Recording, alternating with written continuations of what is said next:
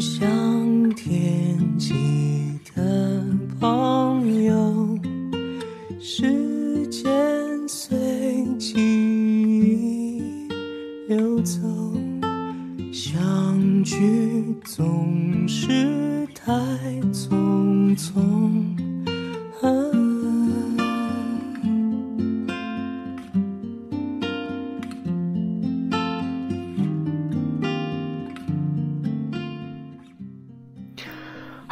众，您现在收听的是 FM 幺零六点九路人电台，男孩的复数是 gay。很感谢各位听众在深夜聆听路人电台。如果你喜欢路人电台，请把它推荐给你的好基友们。如果你想跟路人有进一步的互动，可以关注路人的微信公众号呢，联系方式呢都在节目简介当中。路人期待与你们的相遇。啊，已经很久没有。给大家录节目了，所以就是想着在三月底马上要步入四月的这个时间，啊，跟大家分享一下我最近的一些生活的一个状态。本来今天想选的背景音乐是张惠妹的《三月》，因为我因为我觉得很应景，就是刚好在这个三月。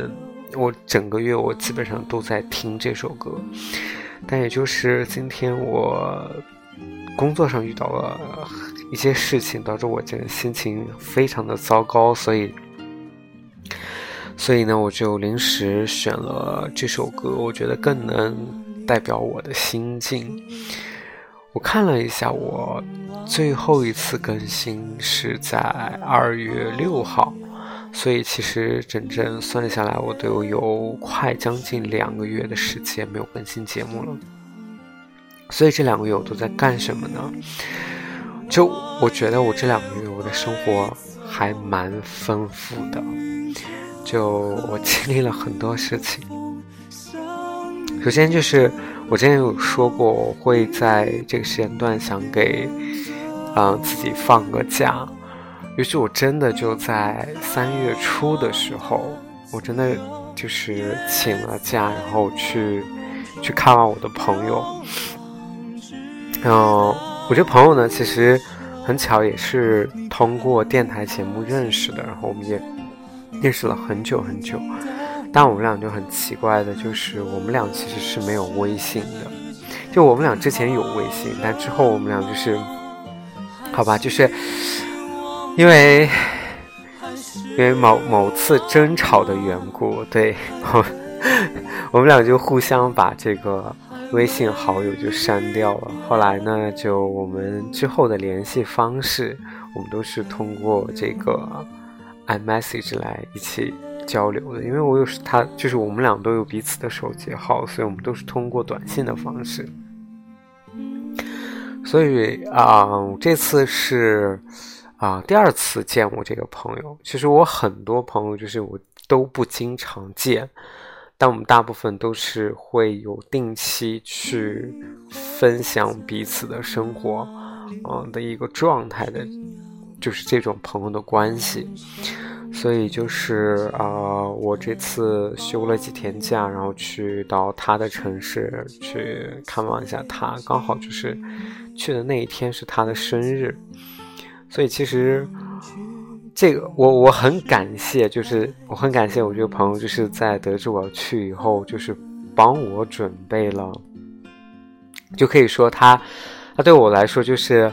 呃，给我提供了衣食啊，没有一没有到一半，应该是吃住，对，所有的吃住都给我安排安排妥当，而且。对，有有有让我体体验一把贵妇的生活，就住了比较高级的酒店，然后吃到了比较高级的餐厅。对，所以我我很感谢我的这位朋友。然后就是这个，我可以算是我在三月来一件非常非常开心的事情，就是好满足。就是首先肯定是我跟朋友的见面，因为我们俩确实很久没有见了。而且其实我一直觉得我见朋友都是会稍微有些压力的哦。除了见我就是比较，就是还是比较容易见到的一些朋友的时候，我就觉得还好。但是就是不常见的朋友见面，还是会比较有会有陌生的那种压力吧。我来说，因为可能就是我会比较说，哎，比如说三年前我见过他，然后我一定会想说，我现在的状态一定要比见他三年前见他的那个时候的状态要好，所以还是会有一点心理的负担。对，所以，嗯。见完之后还蛮开心的，然后第二就是很高兴，我体验了这个，就是满足了我自己的虚荣心。我住到了酒店，住到吃到了嗯很高级的餐厅，然后对，就是那一刻我就觉得自己好，我就是我觉得我那时候的人生，我觉得好满足。当然就是。我觉得人生的开心的点就在于说，你那一刻你体验到了，你经历过了就 OK 了。就是我并不过分的去追求这些，那我觉得只要有满足我的小小的这个虚荣心，我真的就觉得已经很开心了，很知足了，应该这么说。然后后来呢，就是啊，经历了那一次旅游，其实我在之前我也是啊。我我也出去了一次，然后是带着家里人一起出去的，嗯，所以我也感觉就是因为我父母其实，嗯，已经很久就是来了成都以后，我因为前段时间工作异常的忙碌，所以就是很多时候我都没有办法回家跟他们一起生活，所以我觉得就是在忙完这段时间以后，我也带他们去了一些呃。一些呃呃，去了一些其他的城市，逛了一些这个就是比较有名的这种景区，而我觉得我当时其实我带他们去看瀑布了，我觉得那天很好，就是我我也很很感谢，就是我最近的这个出行的经历里面，我都去遇上了一些本来觉得呃不太好的事情，最后又。没有想到是一个，就是让我的这个旅行变得很圆满。就是我们当天我们去，呃，去看瀑布的时候，其实我们看天气预报好像是说是会下雨。当然，就是正常下雨的时候看瀑布是基本上是不太 OK 的。所以就是，但是我们还是抱着就是既然都买票了就要去的心态，而且我们当时去的这个时间点是它是免了门票的钱的，因为它就是本来就是淡季，所以呢就去了一到景区以后，没有想到等我们真正的就是就是爬到山上，然后去看那个瀑布的时候，天就放晴了，而且我真的是看到了瀑布的彩虹。所以那一刻，我就是觉得带着家里人，我就觉得很开心，很满足。我就想说，就是，嗯，我我也承认哈，就是我确实是一个我认为我自己比较恋家的人。可能我真的是我我的心没有归宿，就是我没有一个啊，我没有一个人能够 让我去把我。对家人的这种依赖的感情能够去转移，所以我更多的心思是愿意去陪伴我的家里人。有些时候我就觉得，就是待在家人身边，就会有一种很安心的一个状态。对，包括有些时候，我就真的我很想我的这个侄子，我就很想跟他视频，就很想去。听听他最近在干嘛呀，在学校怎么表现的呀？对，然后跟他教两句英语呀，等等的这些，我都觉得很开心。所以就是，呃，之后呢，就是我在这个月也是，呃，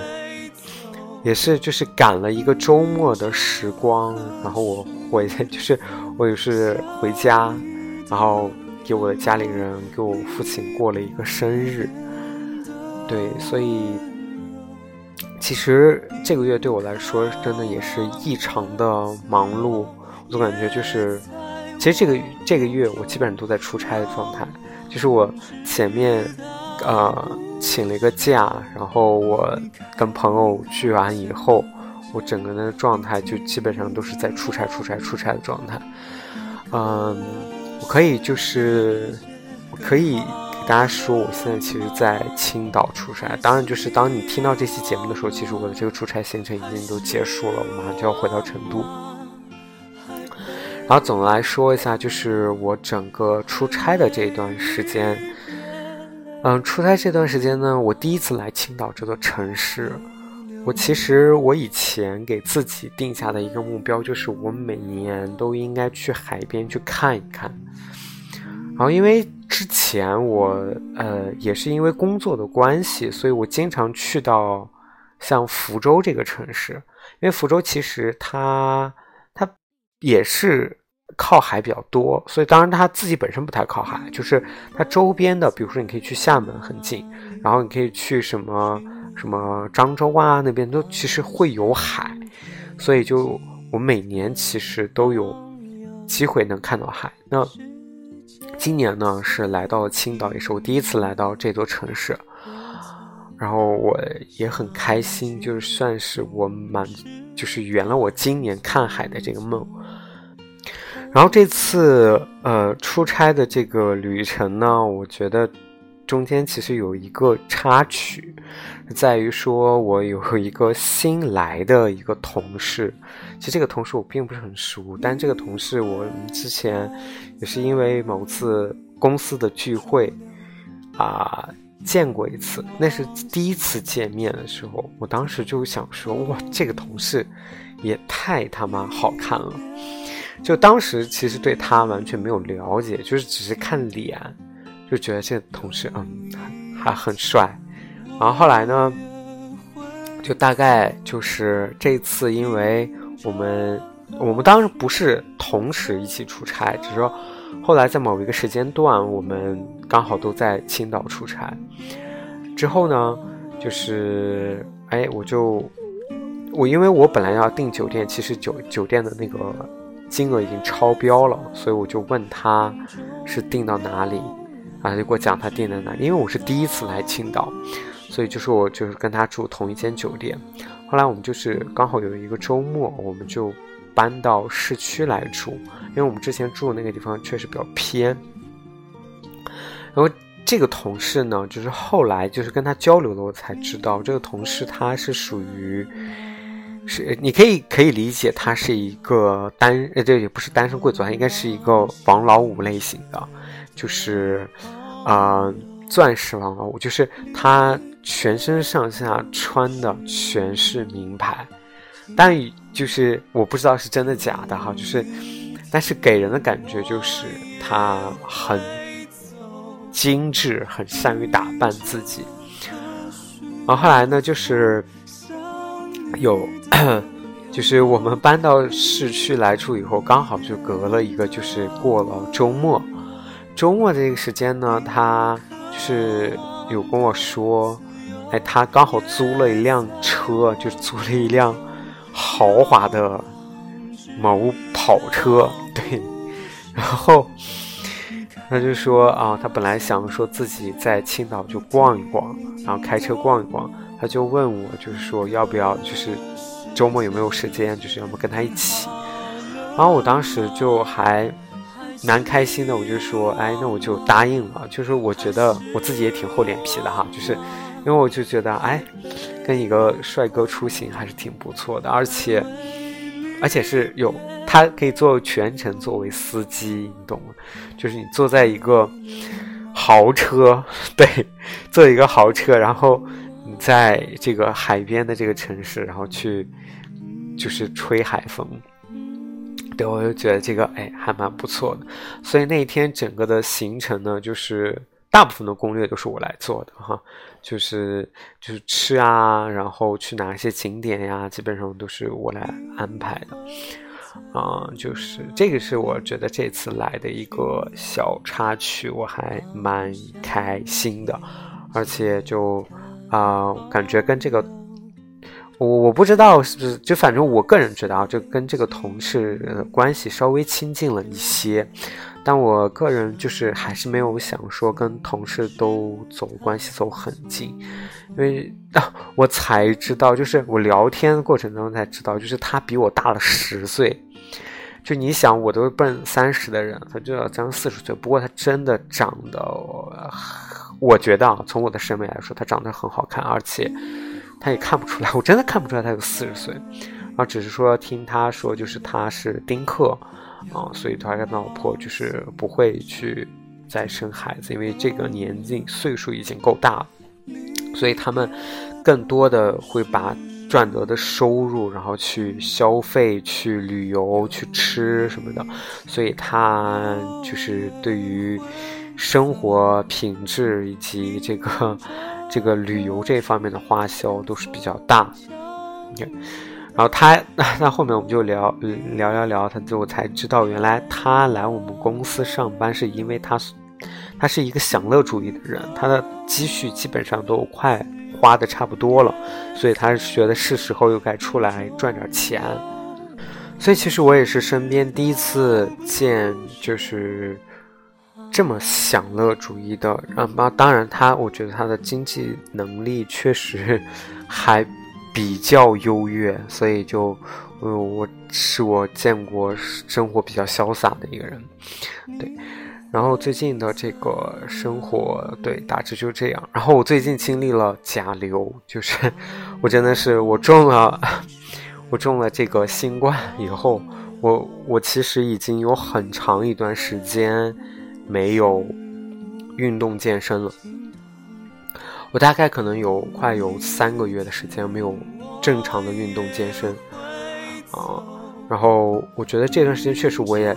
真的懒人的惰性真的很，真的是克服惰性是一件非常困难的事情，所以其实我我就觉得呃，因为最近这段时间真的运动又比较少，而且我都是在啊出差的这个。就是就出差过程当中，所以我也嗯吃上也没有那么的节制自己啊，控制自己。就是我以前如果是我在在家的时候啊，我就吃上我可能就会呃比较偏清淡，然后这样其实会嗯就是对就是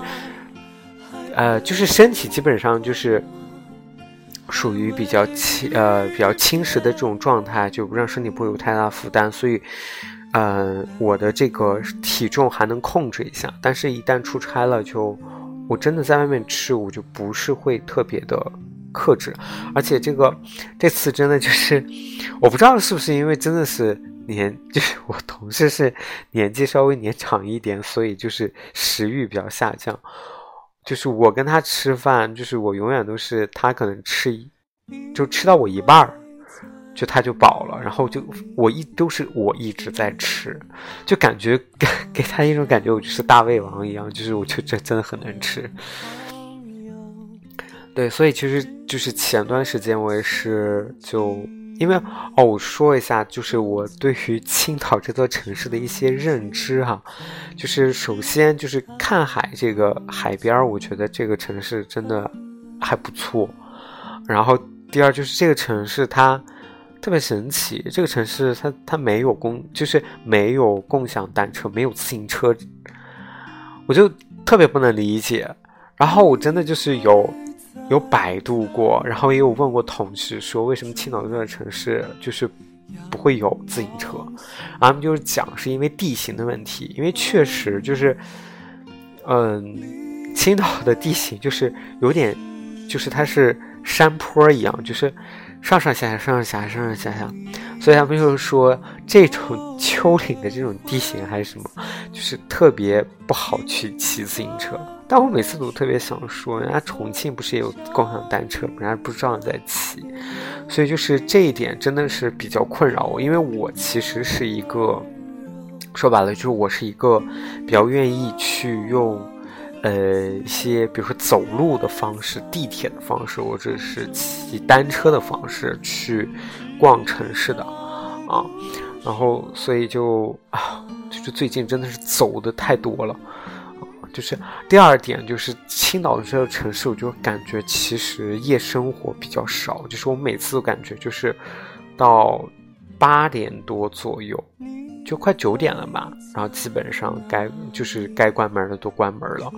就大家没有什么夜生活。对，然后还有一点就是，嗯，我我可能是因为住的。地方的关系，我住在离就是中央商务区不太远的地方。我第一个住的地方，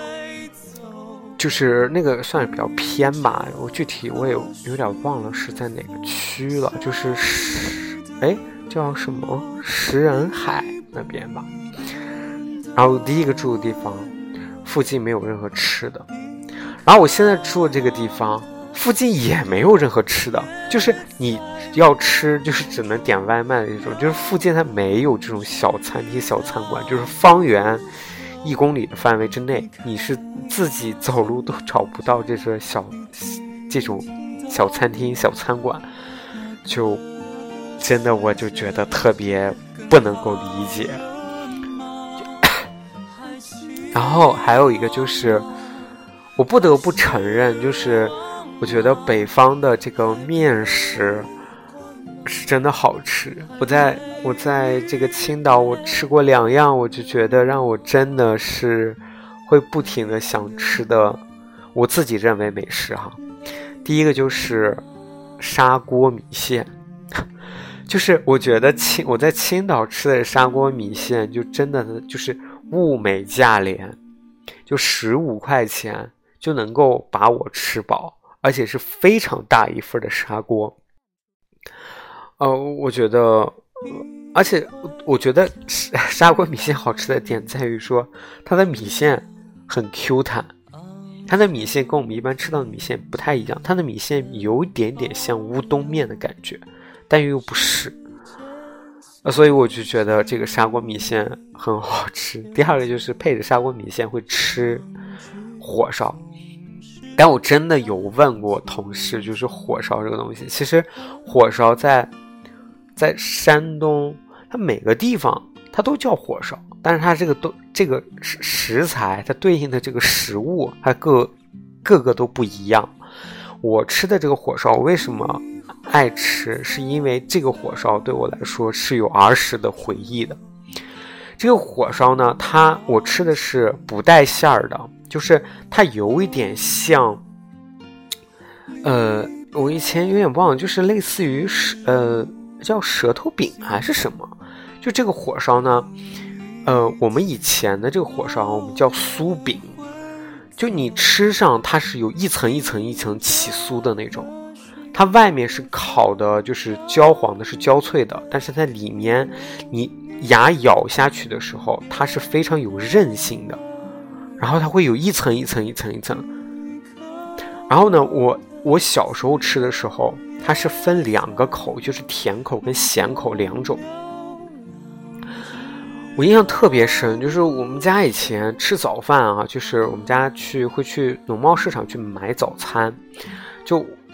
我爸就是经常每天就是也就是基本上哈，就是每天早上都会起起床跑步，然后就晨跑，然后跑到农贸市场。然后我们就会去买那个，以前就是五毛钱一个，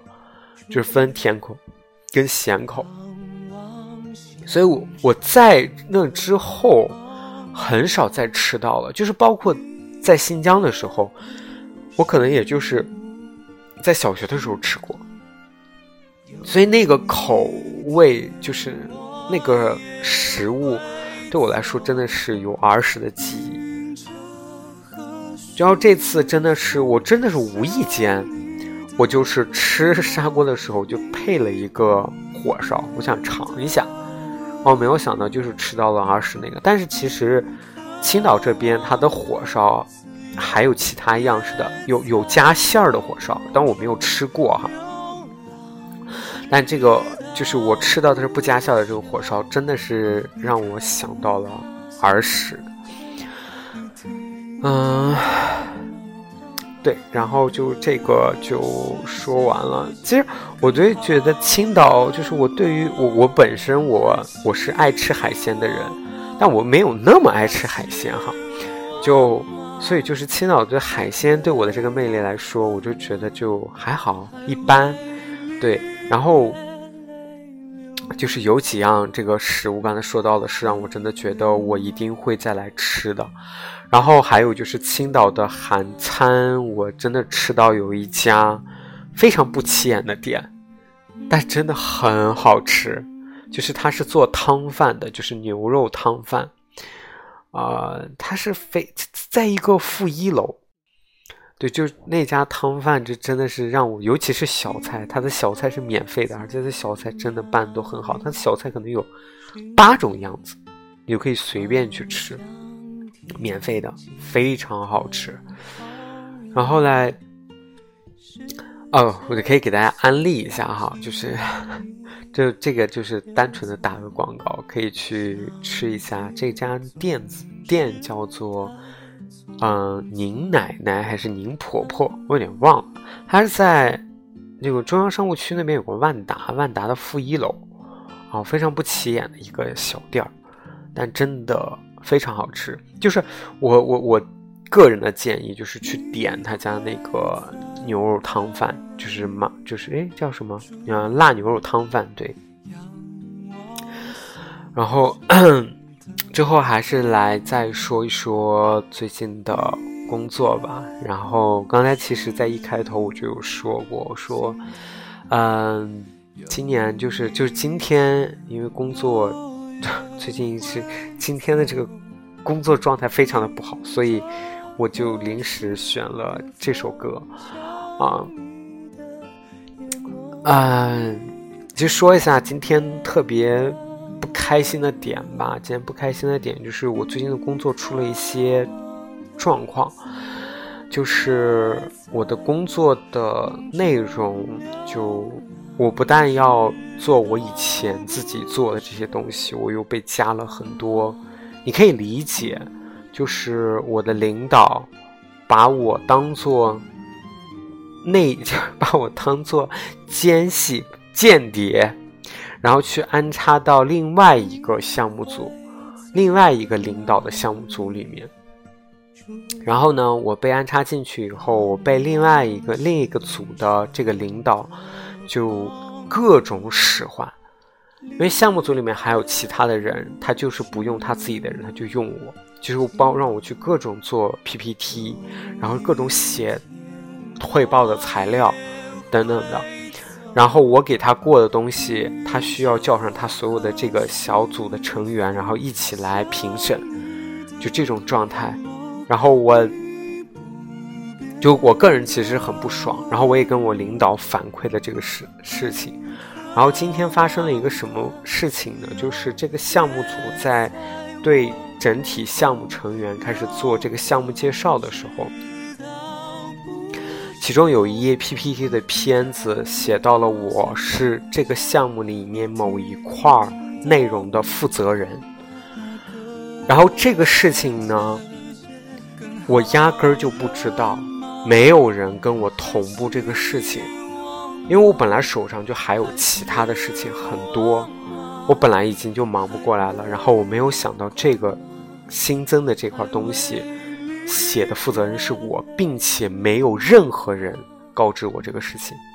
后来我就问，就是整个就是问我们的项目经理说这一页片子这个是谁给的？然后他说这个东西是啊某某某同事给的。然后我就问那个同事去确认这个是谁定的？为什么这个东西我自己都不知道？而且更尴尬的是。当时我们过完这个 PPT，然后在小组提问的时候，很多人对我这个模块的东西就产生了质疑，就说我这块到底怎么去沟通，怎么去协调这块的工作内容。我当时整个就大懵逼，你知道吗？就是我自己都不知道我被安排了这个工作，然后我被提问，然后我真的是我现场，我就是内心懂，就是无数匹的草泥马。然后后来呢，我就问了那个同事，那个同事说是我领导安排说我来要负责这一块然后我真的就跟我领导发了信息，我说这个事情为什么都不提前周知我一下？然后，并且在今天的这个会议上，我负责的这个东西被我安排负责的这个东西被很多人去挑战发问，我答不上来。然后我的领导跟我说啊，因为这个事情之前就是没有人能够负责，然后说我现在又被安插进去去做什么这个项目的这个统筹，所以又写就把写成我。我就非常的生气这件事情，然后我就真的就是我我真的就是你知道我最近的这个工作压力就是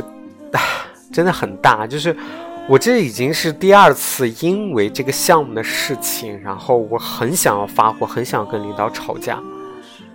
啊，就是前段时间还有也是发生了一个一个事情，也是因为这个项目，然后我就觉得我自己我。我就是，唉，就我觉得我这领导真是把我太当工具人了，所以就是我其实前段时间就一直在考虑要不要就辞职这件事情。就如果真的是压力大到我自己承受不来，并且我已经有正常的去就是发表我的这个。诉求，我认为这个工作是有问题的，而且我我也并不愿意去做所谓的这种间谍的这个事情，所以我很想把这块东西推出去。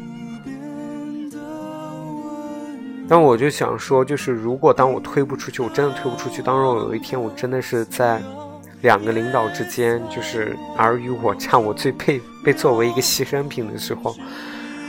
我真的很难过，我就会就觉得我是不是可以，我是不是要做好我需要辞职的这个准备？也许真的，我就是有一天，我就是情绪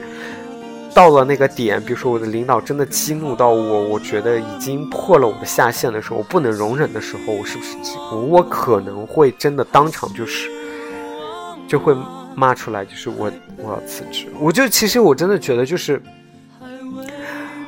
我觉得我在浪费青春，就是我很想跟领导说，我我在浪费青春，就是你在把我的青春的时光，并没有去做一件我认为有意义、对公司有意义的事情，而是在你是在搞这种啊这种呃怎么说政治斗争？我是一个政治斗争的一个牺牲品。而且我用我自己这么青春宝贵的时间去陪你玩这个政治斗争，我觉得是在浪费我自己的时间。所以其实今天我就是确实心情真的很难过，然后我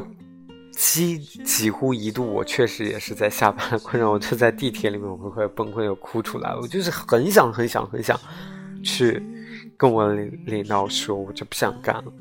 就我觉得我承受不了这些东西，而且我也觉得我不应该承受这些东西。我觉得是你有问题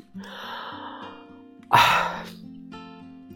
然后就突然最近就想到，就是我最近我们项就是我们项目组来了一个新的一个项目经理，是一个妹子。然后我我前天我无意当中就是在在我们的群里看到了这个妹子的微信，我就点进去看到她的这个。拍的一些微信的一个视频，然后呢，我才知道他其实他曾经经历过抑郁症，然后他现在的这个状态让我确实啊，就是跟他的这个我跟跟他沟通不多，但是跟他的这个沟通呢，我认为我从压根儿没有觉得他是一个抑郁症的一个这个患者。然后我我认为就是这个妹子确实有自己的工作能力，然后从她的这个沟通上来说，我觉得她应该是没有问题，就工作能力上是没有问题的。然后呢，就是我觉得，呃，我看了他的一个视频，就是他讲到哈，就是抑郁的一个就是表现啊，当然是什么，就是。你在就是下班或者是在坐地铁的过程当中，就是你忽然就是可以放声大哭，然后你的情绪立马就是急转直下的这种。然后想说，我操，这不就是我吗？就我真的就是我，我我真的就是，当然我不是说因为这现在啊，我就是这个因为现在的工作就大哭，就是现在我是哭。哭过，应该这么说，就是我因为工作的事情，我其实不止一次我哭过。当然，就是如果拿，比如说你家里人的这个事情跟工作的这个事情来相比，我认为肯定是工家里人的这个事情对我的这个产生的这个伤害或者心理负担是更大的。所以，就如果这样相比之下，我觉得我可以抛弃我的工作，我可以。我好，我可以说我暂时我不工作，我可以休息一段时间。就我暂时我我的这个我也能够养活自己啊。就假如说我有一段时间是没有工作、没有收入来源的情况下，但我真的就是啊，我感觉我真的自己也快被逼得快要抑郁了。我每次看到就是我们组的其他人，我都觉得。为什么别人没有这么多事儿呢？别人没有这么多的这种啊，就他能够正常上下班，然后每天还能摸鱼，还能喝咖啡。我，呃，我我有时候真的觉得，就是难说人与人的这个差距。我想说，我就是想把事情做好，我真的不想去啊。被当成所谓的一种牺牲品，而且很多事情就是我去到那个项目组，那个项目组没有人听我的，就很无奈，你知道吗？就是你分配一个事情，你分配不下去，没有人能帮你做，就只有自己变成自己做，唉，所以就。就是最近就是这一点就很难受，然后今天所以就今天心情特别特别差，然后本来我 本来我今天想下班去，我今天下班而且比较晚，然后本来想说下班我就去去再吃那个嗯麻辣那个辣牛肉汤饭，但又想说确实有点远，就就它不是地铁能够直达的地方，就我下了地铁我在这走，我就没有自行车，我就觉得特别不方便。所以最后呢，我也没去吃上，嗯，然后就回酒店了，啊，就简单的跟大家回顾一下我最近的一些状况，对，然后我也承认最近这段时间确实比较忙，也跟我之前的一些好朋友好像也挺久没联系的了，啊。就是，对 我感觉我录完这期节目，我就是在节目当中就是不不停的在唉声叹气，就真的，当然我真的还是很感谢我这两个月的所有的经历，就是我觉得这就是一个人生的一个状态，是在于说，呃，我觉得成年人的生活就是你不可能。真的去停下来某一某一个时间段，然后你可以真正的去全身心的去放松自己，所以我也很很就是很庆幸我自己能够在忙里偷闲的那么几天，我能够去去的去到不同我没有去过的城市，然后体验这些城市的文化，然后吃到这些城市的美食。对这些对我来说，就是这些就是在我工作 工作之余的小确幸，真的就是它能够填补我一些我觉得一些遗憾，对一些我能够就是给自己一点的闲暇时间，然后我尽可能的去掌握好我自己的这个时间，如何去。平衡我的这个工作跟生活，我能够在工作的闲暇之余，我给自己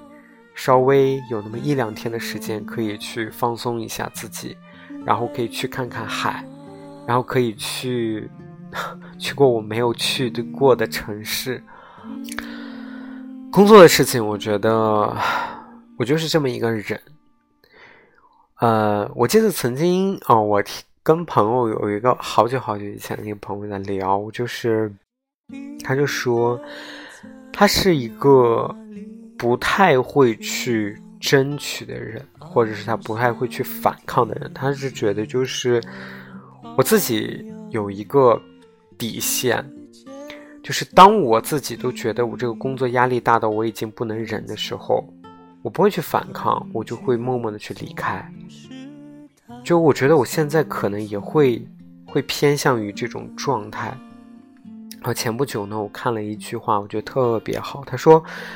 上班就是一场戏，大家因为贫穷而相遇。”对，真的就是这样的。所以我们都是为了。为了钱而工作，对，